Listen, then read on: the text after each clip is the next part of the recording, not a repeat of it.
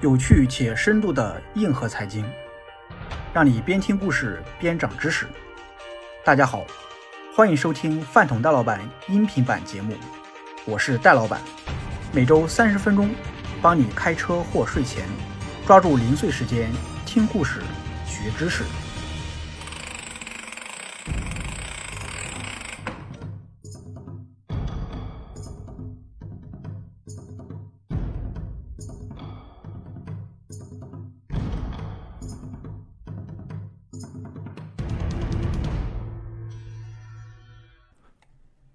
最近在喜马拉雅也上线了饭桶戴老板的投资思维课程，帮你像投资大师一样思考。有兴趣可以试听购买。欢迎收听有趣且深度的硬核财经，在下一轮。本期与您分享：走得了的川普，回不去的世界。作者：周雪玲、李建华，编辑：陈畅、李墨天，出品。远川研究所泛财经组。生于一八七四年的英国人诺曼·安吉尔是一位正宗的后浪青年，属于在知乎上不靠瞎编就能火的那种。三十岁的时候，诺曼就已经走遍了欧洲和美国。他在果园摘过葡萄，在农场当过牛仔，挖过水渠，垦过荒田，干过邮差，探过矿山。后来成为《每日邮报》驻巴黎记者，并给好几家媒体写专栏。三十八岁那年，诺曼撰写了《大幻觉》一书，受到疯狂的追捧。这本书的内容可以浓缩为一段话：由于全球化，国家之间在经济上已经变得相互依存，战争行为已经变得无利可图。即使对于胜利国来说，也得不偿失。因为通过战争掠夺的有限战利品和领土，远远无法抵消商贸信用的毁灭。换句话说，全球化抑制了战争，助长了和平。观点新颖，文笔优美，《大幻觉》一时洛阳纸贵，售出了近两百万册，并被翻译成十五种以上的语言。澳大利亚总理称其为一本光彩夺目的书，怀着对文明人未来的最光明的承诺。英国防务委员会主席艾舍尔勋爵看过这本书后，也认为战争变得越来越困难和不可能。唯一美中不足的是，该书的出版日期是一九一零年。四年后，萨拉热窝的两颗子弹把诺曼·安吉尔的大幻觉碾压至粉碎。不过，一战并没有让诺曼·安吉尔声名扫地，毕竟这一场战争。既证伪了他的观点，也证实了他的观点，因为一战直接造成了三千万人的伤亡，并间接引发一九一八年大流感，各参战国都损失惨重，当然美国除外。所以安吉尔讲的，即使对胜利者，战争也是得不偿失，并不算错。因此，诺曼·安吉尔在一战结束后继续宣扬他的理论，并步入政坛参选议员。积极参与到国际事务之中，争取大国之间的关系缓和。到一九三零年，《大幻觉》已经出版到了第六版，安吉尔继续受到全球读者的追捧。一九三四年，他的声望达到了顶峰，获得诺贝尔和平奖。五年之后，纳粹德国闪击波兰，再次让他的理论陷入被打脸的尴尬窘境。全球化阻止战争这种观点被彻底证伪。诺曼·安吉尔于一九六七年去世，但他当年犯的错误，现在依然有人在犯。典型人物就是《纽约时报》的专栏作家托马斯·弗里德曼。他曾经别出心裁地提出一个著名的“金拱门防冲突理论”。简单来说，就是在全球化时代。任何两个拥有麦当劳的国家都不可能彼此开战。他的观点跟诺曼·安吉尔有一些类似，核心就是当一个国家的经济繁荣到拥有足够多的中产阶级，以至于能够支撑麦当劳遍地开花时，它就变成了一个麦当劳国家。两个麦当劳国家通常都会通过全球化建立起紧密的经济连接，一起吃炸鸡、喝可乐。怎么会对打仗感兴趣？但显然，麦当劳没有阻止俄罗斯吞并克里米亚，没有阻止阿塞拜疆和亚美尼亚的战争，更没能阻止欧洲一浪高过一浪的民粹呼声。二零一五年，未来逆全球化的旗手特朗普尚在酣战希拉里时，英国《金融时报》就发表了一篇《金拱门理论的终结》，毫不留情地打脸弗里德曼。诺奖得主约瑟夫·斯蒂格利茨在《新自由主义的终结与历史的新生》中含蓄地指出，全球化是过去四十年精英们营造出来的骗局，而我们正在经历这一巨大骗局的政治后果。怀疑精英，怀疑新自由主义，怀疑促成这一切的被金钱腐蚀的政治制度。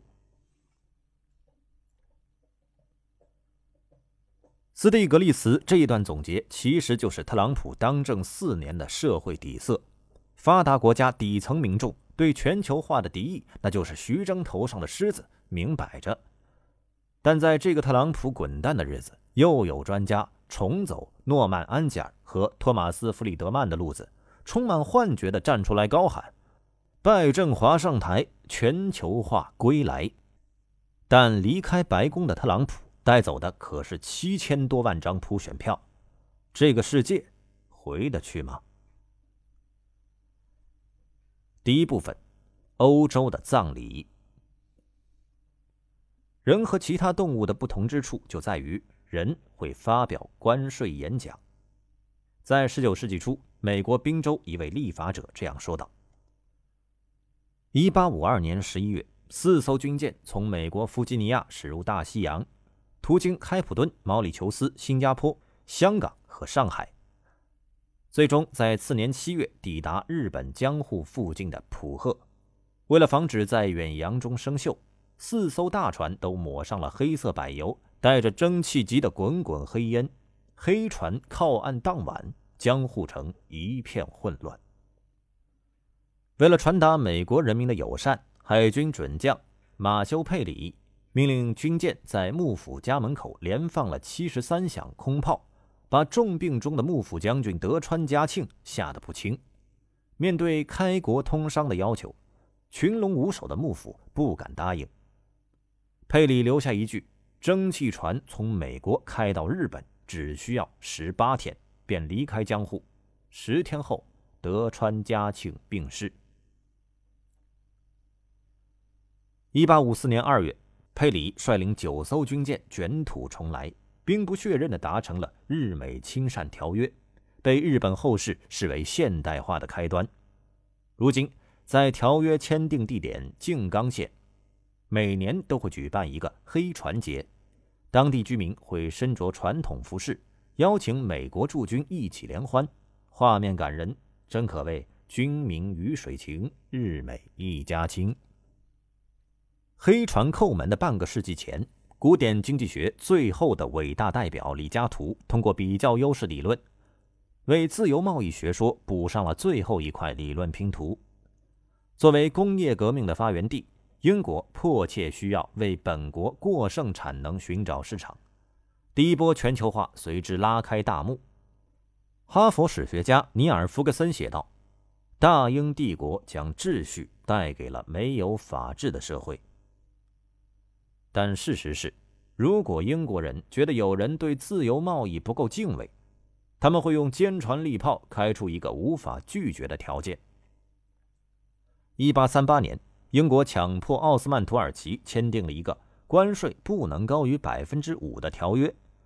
两年后，英国又用鸦片战争撬开了清王朝的国门。南京条约凡十三款，最被看重的是关税协定。和五口开埠，关税是第一次全球化的关键词。十九世纪前，地主阶层一直倡导贸易保护以及维护农产品价格，但工业革命后崛起的资产阶级希望废除关税，一方面为产品广开销路，一方面降低工人的生活成本。革命导师马克思后来补刀说：“生活成本降低了，资本家就可以给工人付更低的工资。”英国一边说服亚洲国家打开国门，一边废除了代表关税壁垒的谷物进口税法。商业贸易突飞猛进，经济产能剧增，让欧洲大陆的统治者们羡慕不已。法国国王拿破仑三世一度向英国议员抱怨：“我也想在法国推动这样的改革，但法国人不喜欢改革，他们喜欢闹革命。”一八六零年，英法两国签订了著名的《科布登条约》。英国以降低法国烈酒关税为条件，换来了法国降低英国工业品关税。这种互相让步，至今都是国家间贸易谈判的模板。条约的另一个影响深远的创举是最惠国待遇条款，欧洲国家纷纷效仿英法，达成类似的协议，一张真正的全球化贸易网交织而成。十九世纪七十年代，英国、德国、荷兰。瑞典等欧洲主要国家的工业品平均关税降到了个位数，是全球化前的几分之一。欧洲的平均工资几乎翻了一番。经济学大师凯恩斯日后深情地回忆道：“这是人类进步中多么不同寻常的一幕。伦敦的居民可以一边在床上啜着早茶，一边通过电话订购全世界各种各样的产品。”可以自由地将他的财富投资到地球的任何一个角落，而不会担心投资果实被别人剥夺。但在短暂的繁荣之后，欧洲大陆国家发现事情有点不太对劲。物美价廉的英国工业品削弱了本国工业的竞争力，美国大陆的廉价农产品摧垮了本国的农业。得益于太平洋铁路建设。美国的农产品经由铁路和货轮运抵欧洲，都比欧洲本地的粮食便宜。一八八七年，在容克地主的压力下，俾斯麦将德国黑麦进口关税从百分之八提高到百分之四十七，法国紧随其后提高关税。到一战前，全欧洲几乎只剩下了英国人在为自由贸易摇旗呐喊。正如英国首相威廉·格拉德斯通的表态：“英国的贸易顺差那么大，自由贸易更有利于国家发展。”这句话的潜台词其实是：贸易顺差国能在自由贸易中攫取更多的好处。作为全球工业生产力最强的国家，英国应当说服全世界的国家降低关税，使之成为英国工业品的倾销地。被自由贸易洗了脑的国家就没那么幸运了。一九零零年，挨饿的意大利农民涌向米兰请愿，意大利国王翁贝托一世拉出加农炮予以果断回击，酿成死伤千余的贝卡里斯大屠杀。早年移民美国的无政府主义者布雷西听说后，千里迢迢赶回祖国，赏了翁贝托一世四颗子弹。布雷西的灵感很有可能来自两位意大利老乡，一位是在三年前枪杀西班牙总设计师卡诺瓦斯的安焦利洛，另一位名叫路易吉·卢切尼，他在1898年捅死了欧洲最美王后茜茜公主。那个年代，王公贵族人头落地实在不是什么新鲜事儿，所以当费迪南大公倒在萨拉热窝街头时，没人会觉得接下来要打仗了。除了悬殊的贫富差距和熊熊燃烧的民族主义，德国工业依靠贸易保护迅速崛起，开始对早已瓜分殆尽的殖民地市场跃跃欲试，让英国感受到了威胁。纵观十九世纪中叶以来的种种变局，历史的剧本早在英国撬开全球市场大门时就已写好。卖不出谷物的农民，买不起小麦的工人和激进的无政府主义者，全球化创造了失败者，也加速了国运起落。国家欲望裹挟失败者的憎恨，在一九一四年的萨拉热窝扣动了扳机。最终，两次大战成为了日不落帝国走向衰弱的导火索。美国从欧洲手中接过权柄。正如爱德华·格雷爵士在战争前夕准确的预言，欧洲各处明灯正在熄灭，在有生之年，我们也许看不到他们再次点亮了。好，以上就是本期全部内容。本期与您分享了《走得了的川普，回不去的世界》的第一部分——欧洲的葬礼。在下期节目中，将继续与您分享该片第二以及第三部分。喜欢的话，欢迎订阅及关注。更多有趣且深度的硬核财经故事，我们下期继续来分享。再下一轮，下期再见。